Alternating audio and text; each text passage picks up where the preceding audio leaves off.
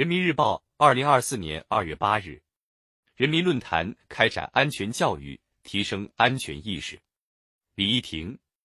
浙江嘉兴一小区内，电动自行车突然起火，四名中学生先疏散人群并报火警，而后用灭火器及时将火扑灭。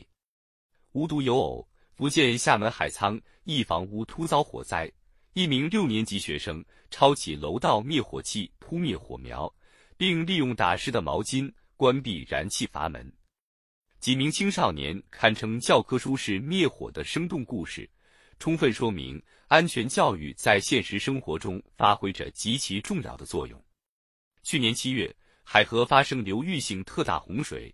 北京门头沟妙峰山民族学校作为临时避难场所，积极参与社会安置。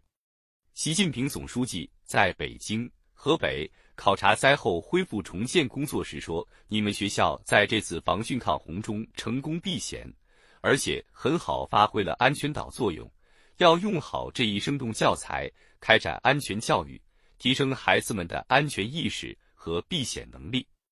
这是对该校师生们的热情鼓励，也是对各级各类学校和教育行政等部门提出的明确要求。推动安全教育常态化制度化。”教给青少年安全常识和避险本领，增强他们的安全防护意识，是青少年健康安全成长的需要，也能为人民安居乐业厚植安全根基。安全与每一个人息息相关，需要大家共同维护。明者防祸于未萌，智者图患于将来。守护安全最有效的办法就是坚持预防为主，保持时时放心不下的高度警觉，最大限度降低事故概率。无数事实表明，多一些安全防范，就能少很多发生事故的可能。安全教育正是安全治理抓源头、抓防范、抓薄弱环节的重要体现。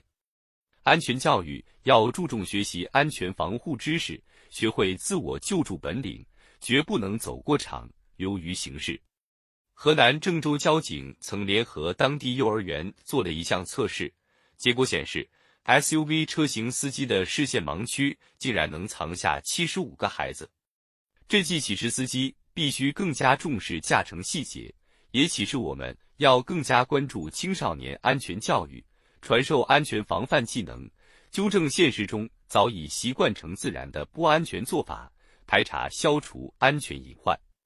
每个人的安全意识如何，关乎安全治理的最终效果。